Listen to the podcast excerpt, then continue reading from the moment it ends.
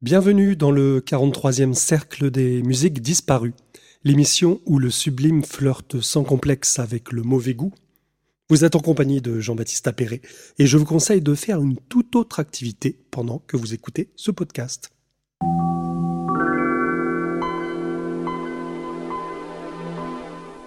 Il s'agit bien du son d'ouverture de Windows 95 que vous venez d'entendre, une seconde fois. Mais ce que vous allez entendre maintenant est certainement encore plus désarçonnant.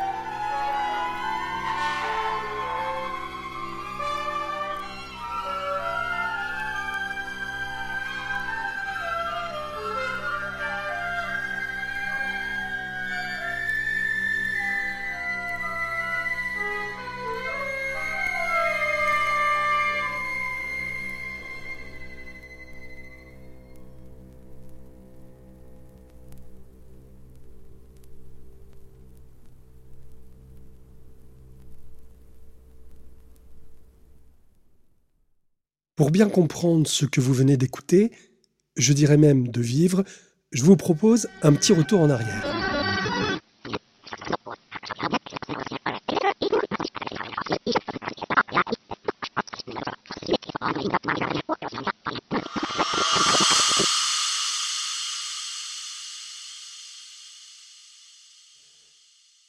Depuis le début de la saison, nous explorons dans cette émission l'histoire de la musique interactive, en suivant le propos du livre de William Duckworth, Virtual Music, How the Web Got Wild. Et avant de vous parler de Brian Eno, qui occupera toute mon attention aujourd'hui et la séance prochaine, nous allons découvrir une nouvelle pièce de Duckworth, dont nous célébrons toute cette année les dix ans de la disparition. C'est une nouvelle fois la pianiste Alice Dieval que vous entendrez dans la première des méditations sur Satie, composé probablement vers 1995. Dans cet hommage, vous reconnaîtrez sans peine la rythmique, les harmonies, les premières mesures même de la gymnopédie numéro 1.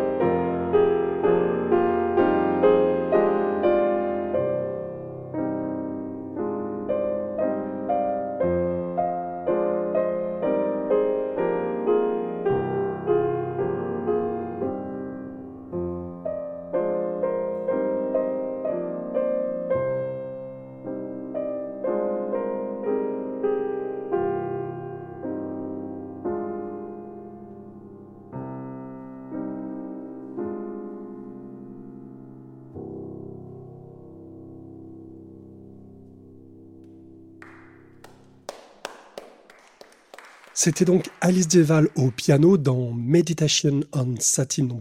1 de William Duckworth.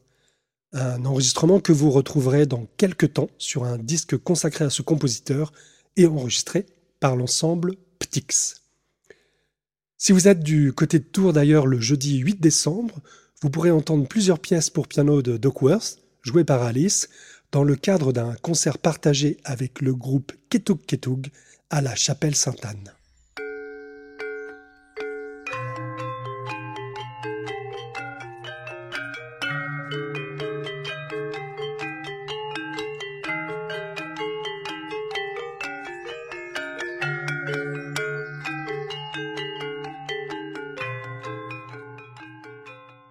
Les épisodes précédents, nous avons pu rencontrer des personnalités aussi importantes pour la musique du XXe siècle que Eric Satie et John Cage.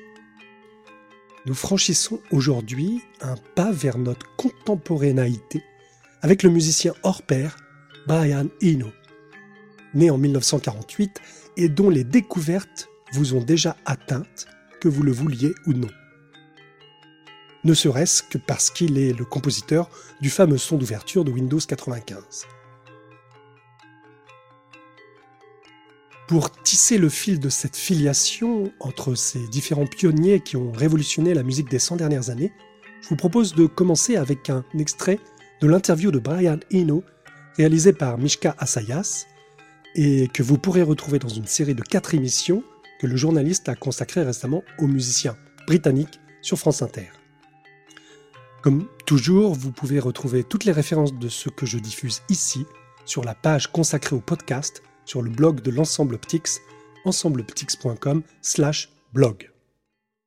Ça fait très longtemps qu'on vous perçoit, ça a commencé euh, vers la fin des années 70 comme une sorte de gourou. Enfin, certains musiciens et même des journalistes de musique vous ont considéré comme tel. Alors, je me réfère à ces fameuses cartes euh, qui ont été peintes par votre ami Peter Schmidt à Berlin, ce qu'on appelait les oblique strategies, les stratégies obliques. Euh, C'était des cartes que les musiciens et voilà toute l'équipe qui travaillait sur un projet pouvaient tirer au moment où la situation était bloquée. Alors, j'en cite quelques-unes au hasard.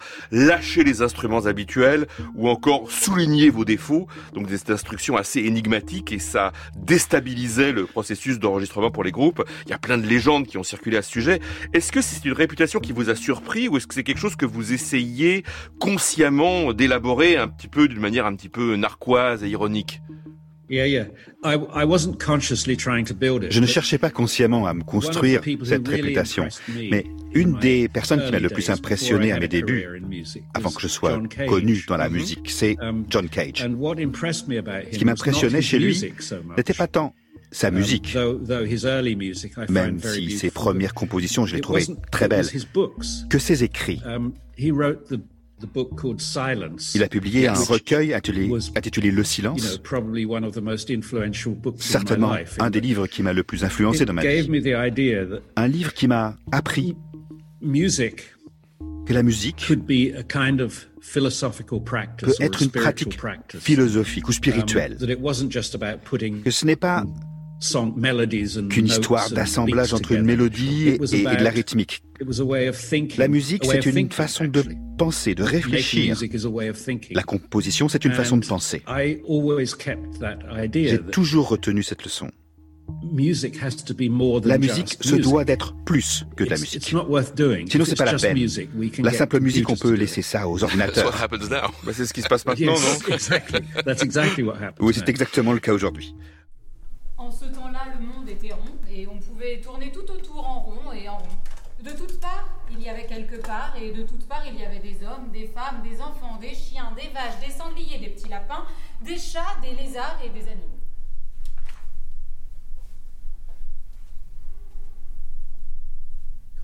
Once upon a time, a time, a once upon a time, a once upon a time, a time, a time, a once upon a time, once upon a time, Once upon a time, once upon a time, a time, once upon a time, upon a time, upon a time, a time upon a time, upon a time upon the world, world, world, world, world, world, world, world. Once upon a time, a time. Upon a time, a time upon a time, a time, a once upon a time, the world was wrong. And you, and it, and you could go on it, you could go, you could go, and you could go on it, and you could go on it, you could go and you, and it, and you and it, you could go on, you and go on it, and you and it. You could go on it, and you and it. You could go on it, and you could go to it.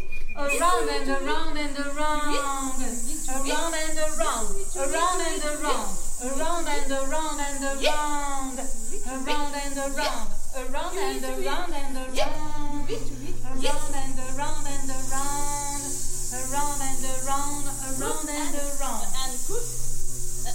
Once upon a time, a time, once upon a time, a time, a time, once upon a time, upon a time, a time upon a time, upon a time upon a world.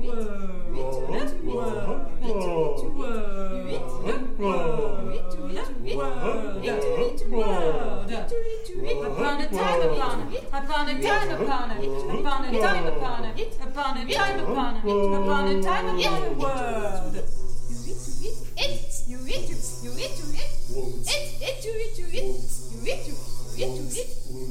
Once upon a time, the world was wrong. And you, and it, and you could go on it, you could go, you could go, you could go, you could go, you could go, you could go.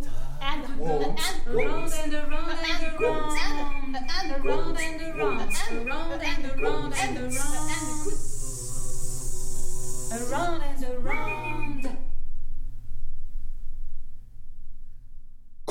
en 1940, c'était à l'instant la deuxième pièce de Living Room Music de John Cage, performée par quatre interprètes de Ptix, Marie Perrin, Yoshua Pai, Antoine Moulin et moi-même.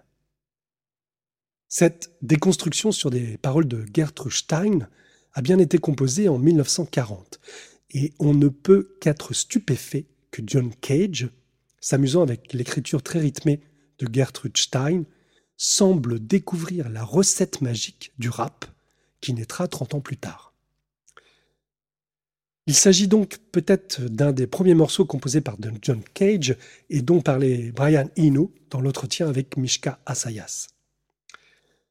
Eno, dès ses premières expériences musicales, souhaite, à la manière de John Cage, sortir d'une pratique académique de la composition et même de manière plus générale de la musique. Né dans le Suffolk, au nord-est de Londres, Brian Eno a suivi des études artistiques qui l'ont initié et je dirais même converti à la musique expérimentale. Et cet aspect va créer un ovni dans la sphère musicale pop quand en 1971, il rencontre un certain Brian Ferry.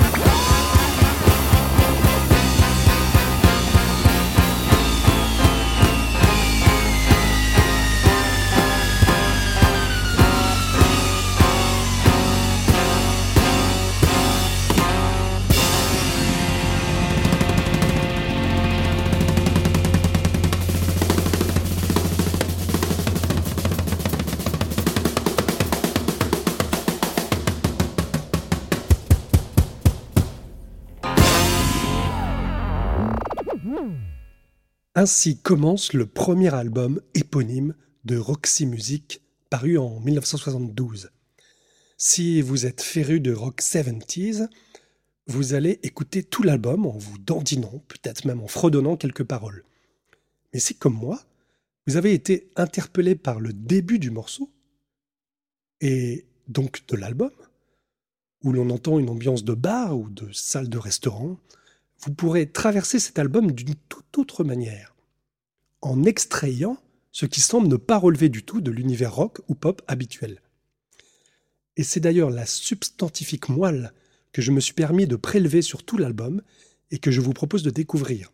J'ai isolé sur les dix titres de cet album de Roxy Music tout ce qui pour moi témoigne de la patte expérimentale de Brian Eno. J'en ai fait un montage maison que j'ai appelé Brillant Brian. Je voulais choisir le titre The Brain of Brian, mais il était déjà pris. Et voilà une composition qui s'apparente plus à de la musique concrète, certes avec une touche de musique progressive des années 70, mais bien loin en tout cas de l'image glam rock, assez crooner, que le chanteur Brian Ferry aurait aimé imposer à Roxy Music.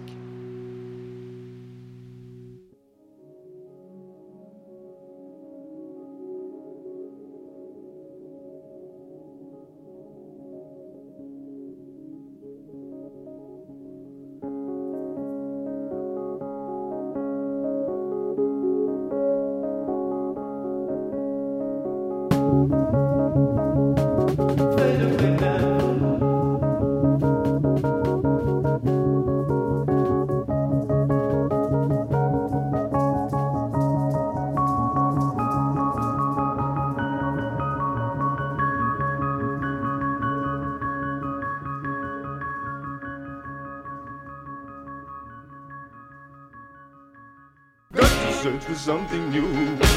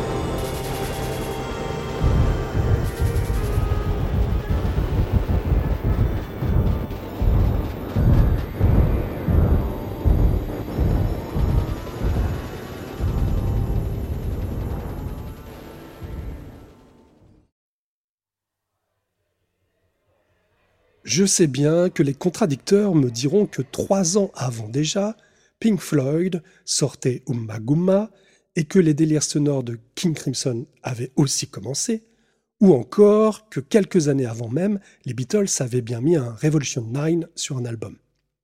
Bien sûr.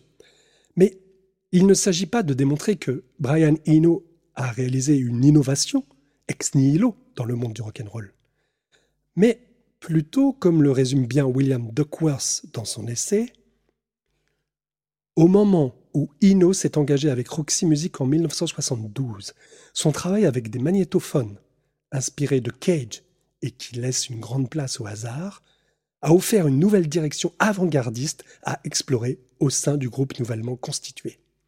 Mais cela lui a également offert un lieu en dehors du groupe. Et son succès grandissant dans ce domaine est devenu l'une des principales raisons pour laquelle Ino a quitté Roxy Music en 1973. Il devenait plus célèbre que son leader, Brian Ferry. He began to warn the people. He said, after a while, it's going to rain after a while. For 40 days and for 40 nights. And the people didn't believe him. And they began to laugh at him. And they began to mock him. And they began to say, it ain't going to rain.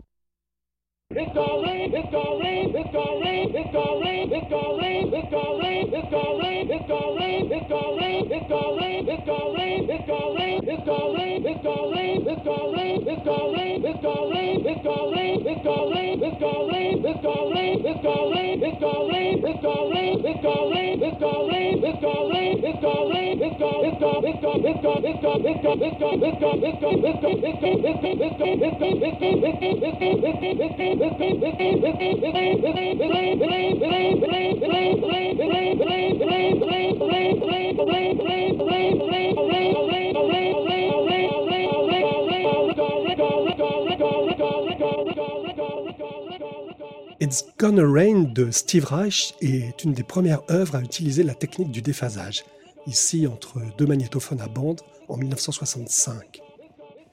Pour Duckworth, L'apport majeur de Brian Eno à la musique contemporaine est d'avoir imaginé de nouvelles œuvres non pas avec des machines, mais par des machines. En 1960, il utilise déjà de manière aléatoire les magnétophones à bande. Dans les années 70, il joue sur les plus vieux synthétiseurs dont les comportements instables produisent des accidents plus intéressants pour lui que les gestes intentionnels. Et dans les années 80 et 90, il met au point des programmes informatiques pour que l'ordinateur compose par lui-même. J'y reviendrai dans la prochaine émission. Entre parenthèses et pour rappel, je vous renvoie aux émissions de Mishka Asayas sur Brian Eno si vous voulez découvrir plein d'autres facettes de son travail, avec entre autres ses collaborations avec Talking Heads, YouTube, David Bowie, etc.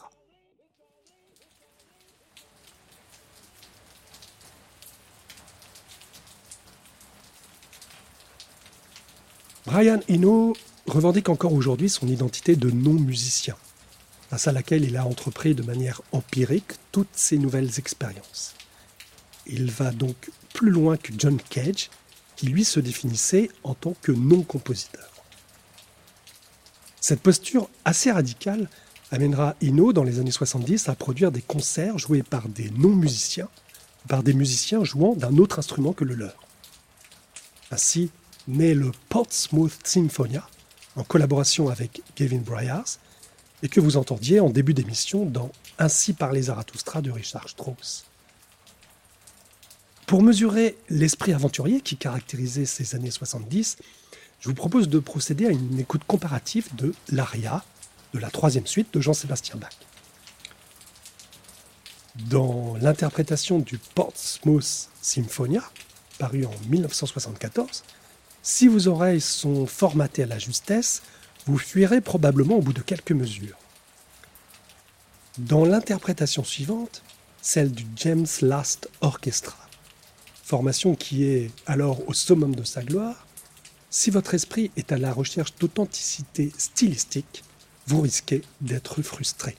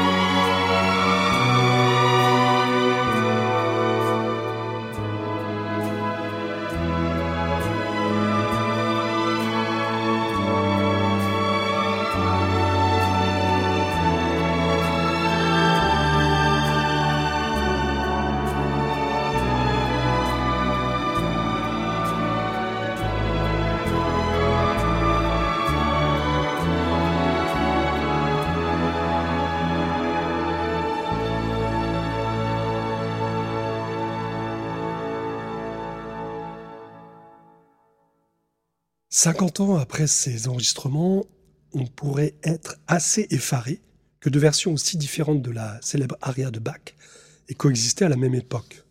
Heureusement, qu'au même moment, des véritables interprétations par la jeune garde des formations baroques naissantes, Arnoncourt, Christie, Gardiner, sauvaient l'honneur. Pour bien comprendre la démarche de Brian Eno, qui est sur le point d'inventer l'ambient music, petit détour par un phénomène en pleine expansion après-guerre et qui nous tapisse les oreilles depuis. Quelles sont les caractéristiques de la musique que vous produisez? Nous sommes spécialistes d'une musique utilisée à des fins de non-divertissement. Nous sommes spécialistes de l'application psychologique et physiologique de la musique. Dr. Wokun, qu'est-ce que Musak exactement? Musak, c'est une musique spécialement enregistrée et programmée pour être jouée dans les lieux de travail afin d'aider les gens à mieux travailler et plus efficacement. Mais quels effets attendez-vous de la musique? Nous souhaitons que les gens se sentent moins fatigués, moins stressés, qu'ils travaillent mieux, peut-être plus et avec moins d'erreurs, et qu'il y ait peut-être moins d'accidents.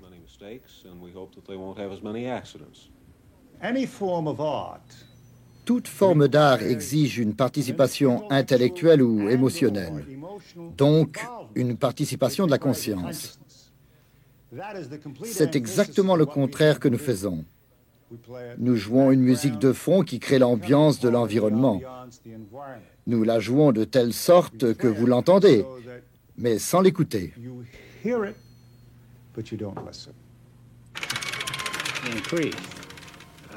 La productivité a augmenté. Les gens travaillent dans une atmosphère plus plaisante et je crois que Musak y a contribué. Maintenant, si vous me demandez si Musak a fait augmenter la productivité de 2, 3 ou 15% je ne peux pas vous répondre.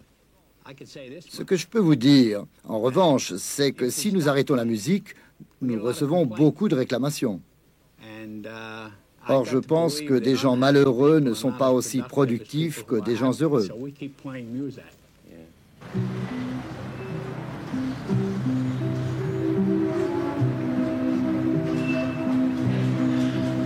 Limitée dans le nombre d'étages qu'on l'autorisait à bâtir, cette banque genevoise a été obligée d'installer plusieurs de ses services en sous-sol. La musique diffusée ici pallie cet inconvénient en faisant obstacle aux éventuels sentiments d'angoisse ou de claustrophobie. Une fois par semaine, on diffuse de la musique classique.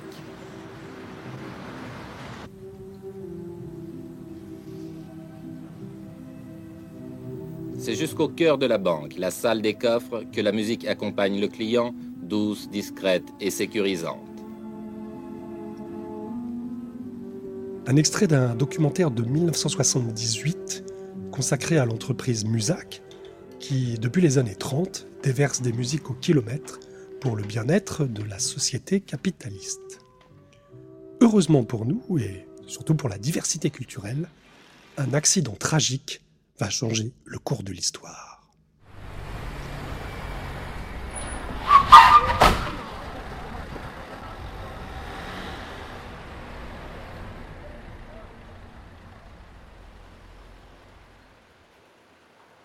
Vous êtes peut-être surpris, comme moi, par la capacité qu'a l'histoire de nous apporter, comme tout préparé, des micro-histoires qui vont être déterminantes pour la grande histoire, celle avec le grand H.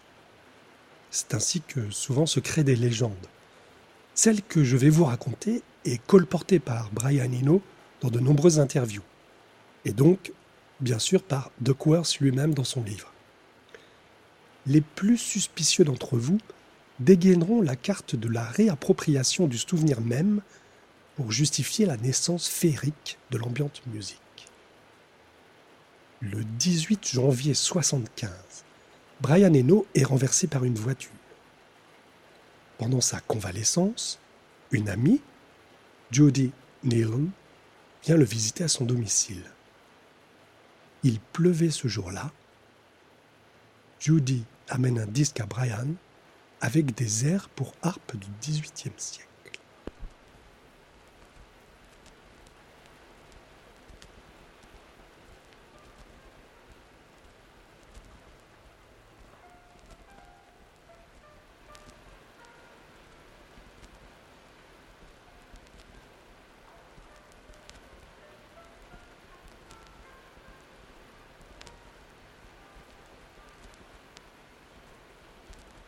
La légende veut qu'elle posa le disque sur la platine vinyle, puis s'en alla. Le volume sonore du disque était très bas, laissant le convalescent victime de cette situation car il ne pouvait pas se déplacer pour ajuster le volume. C'est alors que la magie opéra. Brian ne percevait que les sons les plus forts de temps en temps de la musique, ainsi que le son de la pluie sur la fenêtre. Peu à peu, cette ambiance sonore globale de la pièce, indistincte, lui a beaucoup plu, se demandant pourquoi une musique comme celle-ci n'existe pas. Je veux que ma musique ressemble à ceci. Et l'ambiante musique était née.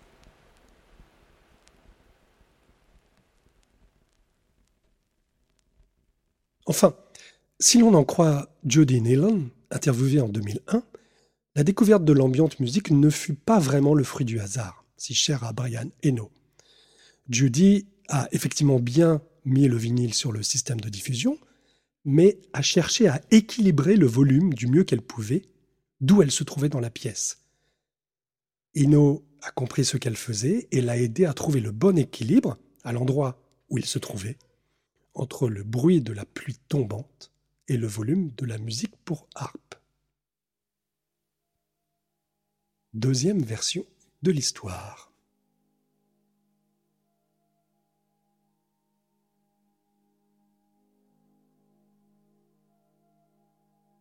On peut donc se demander si c'est vraiment cette situation qui a provoqué cette découverte par Brian Eno, ou s'il l'aurait fait de toute façon par la force des choses déterminantes, dans un autre contexte. Et si ce n'avait pas été la pluie fine qui tombait sur la fenêtre, une musique douceâtre de cordes pincées, mais une voix étrange, lointaine, des crépitements de ballons et une scène de ménage à grands coups de plaques de tôle, que le convalescent avait entendu la fenêtre ouverte. Est-ce que l'ambiante musique serait née quand même? C'est peut-être en tout cas une scène sonore de cet acabit qui a influencé la compositrice ukrainienne Anna Arkushina quand elle imagine la pièce pour quatre interprètes et objets sonores, Serenade Through Opened Windows.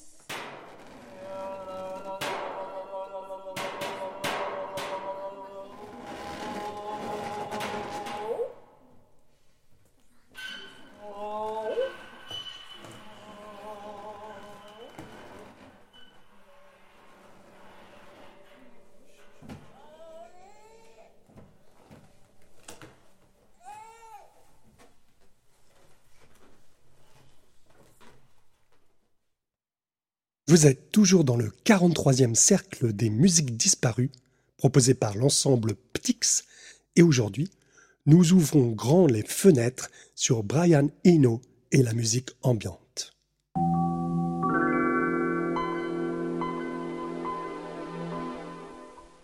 Marie Perrin, Yochuan Pai, Antoine Moulin et Jean-Baptiste Appéré produisaient l'œuvre Serenade Through Opened Windows d'Anna Arkushina que vous venez d'écouter.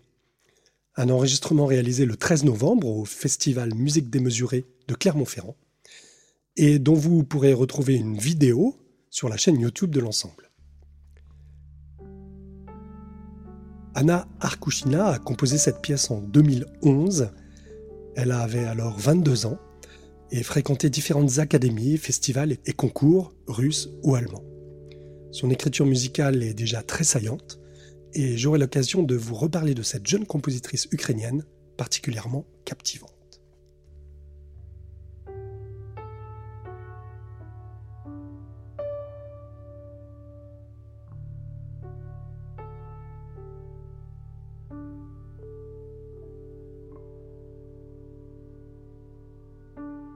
Voici le texte qui accompagne l'apparition du disque Music for Airport que nous écoutons actuellement.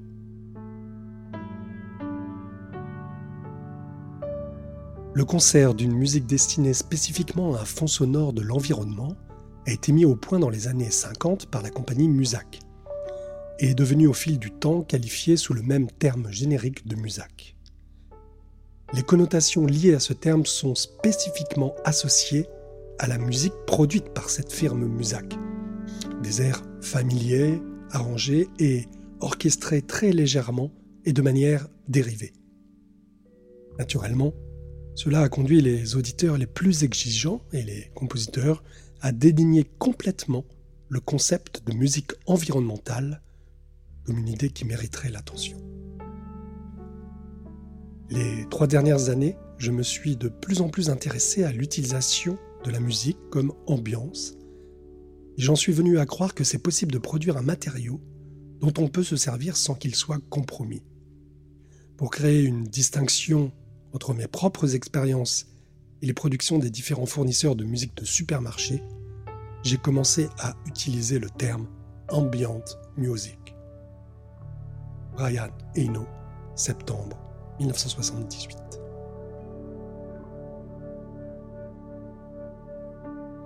Nous verrons dans la prochaine émission comment composer toi-même ta propre musique ambiante. Pour l'heure, nous terminons avec notre séquence interactive. C'est le public qui va faire, qui doit décider.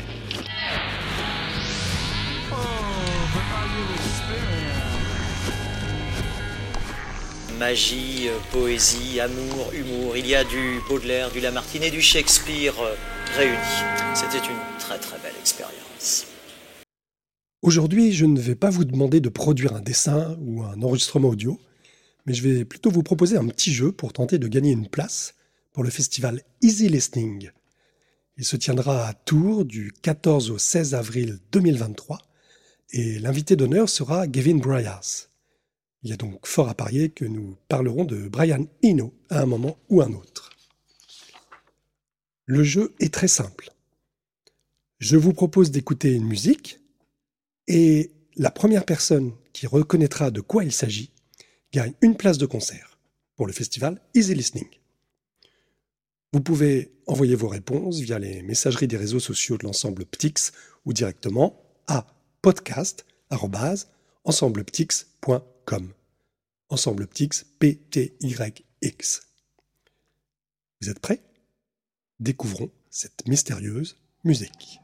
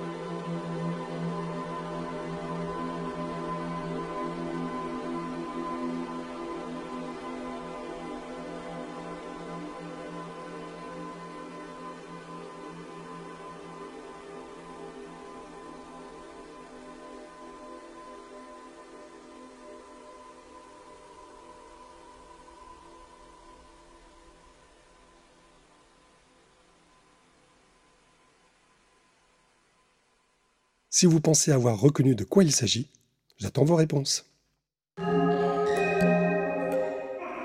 Avant de refermer ce 43e cercle des musiques disparues, laissez-moi vous annoncer que l'ensemble Ptix sera en représentation samedi 3 décembre à 10h au Centre culturel de Saint-Pierre-des-Corps dans le nouveau spectacle de la compagnie Voix Off, Bleu. Ça sera la seule date en Touraine, donc profitez-en si vous êtes dans le coin. L'atelier concert prévu le même samedi 3 décembre à la bibliothèque d'Ambiou est reporté en 2023. Par contre, le jeudi 8 décembre à 20h30, je vous rappelle donc le double concert Ptix et Ketug Ketug à la chapelle Sainte-Anne à Tours. Un mélange donc de musique pour piano post-minimaliste de William Duckworth et de gamelan baliné. Et prenez note dès à présent d'une expérience participative, collective et à vivre dans la rue, pour la première fois en France. La déambulation sonore Unsilent Night, sur une musique de Phil Klein, sera donnée les 15 décembre à Langeais, 21 à Neuville-le-Roi et 23 à Tours. Je vous en reparlerai dans la prochaine émission, mais sautez d'ores et déjà sur les infos que vous trouverez ici ou là sur Internet. Nous allons terminer en musique avec un morceau de Sam Kiddell, que vous entendez ici en live au Google Data Center. Dans son morceau qui suivra Disruptive Music, Sam Kiddell inverse les positions. Au lieu d'être celui qui patiente au téléphone avec une musique d'attente quand il appelle une administration, il décide de composer lui-même le numéro d'une administration, de rester silencieux quand ça décroche et de laisser ses interlocuteurs et interlocutrices écouter sa propre musique tout en enregistrant leurs réactions. Délicieusement subversive. Allô à tous et à bientôt. Hello, you're speaking to Maureen. We're doing ringbacks at the moment, so I can direct you. Can you tell me is it about entry clearance, European, immigration, or British nationality? Hello? Speaking to Maureen. If there's no one there, I'll have to end the call. Okay, I'm going to have to end the call then. Good afternoon, speaking to Debbie. How may I help? Hello?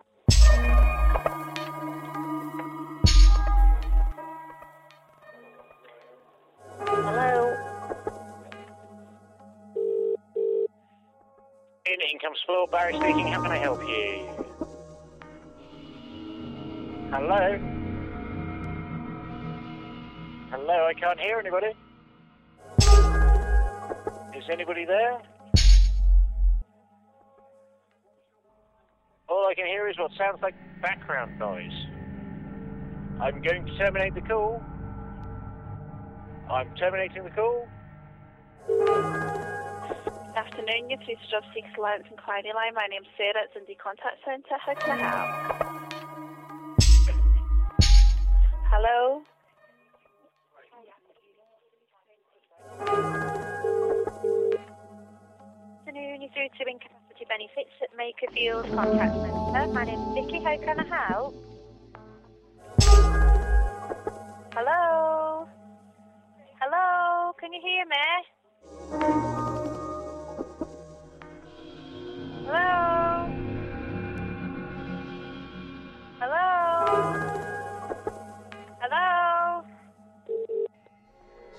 Good afternoon. Good morning. There you are speaking with Matthew. How can I help you today? Hello?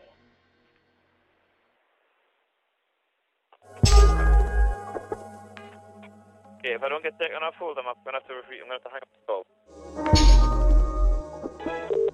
Thank you for waiting. Please continue to hold and we will answer your call as soon as possible.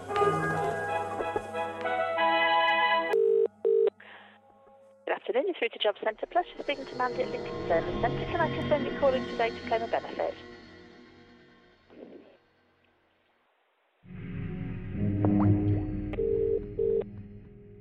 Good afternoon, you're through to Norwich Service Centre. My name's Karen. How can I help? Hello?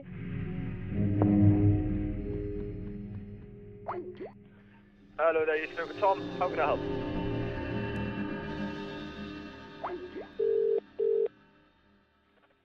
Hello, New Street Ranch. Hello?